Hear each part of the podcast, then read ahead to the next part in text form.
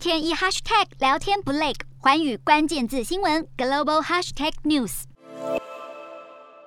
中国疫情恶化和联准会紧缩政策的担忧影响，陆股和欧股下滑，连带影响美股早盘开低，能源股首当其冲。不过，随着美债殖利率回落，科技股尾盘买气回笼，美股呈现 V 型反弹，道琼收红超过两百三十点。而当中备受关注的是，马斯克与推特达成收购协议，带动推特股价大涨。美股四大指数全数收红，道琼指数上涨两百三十八点零六点，收在三万四千零四十九点四六点；纳斯达克上涨一百六十五点五六点，收在一万三千零四点八五点；标普五百上涨二十四点三四点，收在四千两百九十六点一二点；费半指数上涨五十二点六零点，收在三千零四十二点四零点。欧洲股市方面，欧股二十五号下跌，市场担心中国防疫封城措施会对正在力抗通膨的世界经济造成进一步伤害。欧洲三大股市全数收黑，英国股市大跌一百四十一点一四点，收在七千三百八十点五四点；德国股市重挫两百一十七点九二点，收在一万三千九百二十四点一七点；法国股市下跌一百三十二点零四点，收在六千四百四十九点三八点。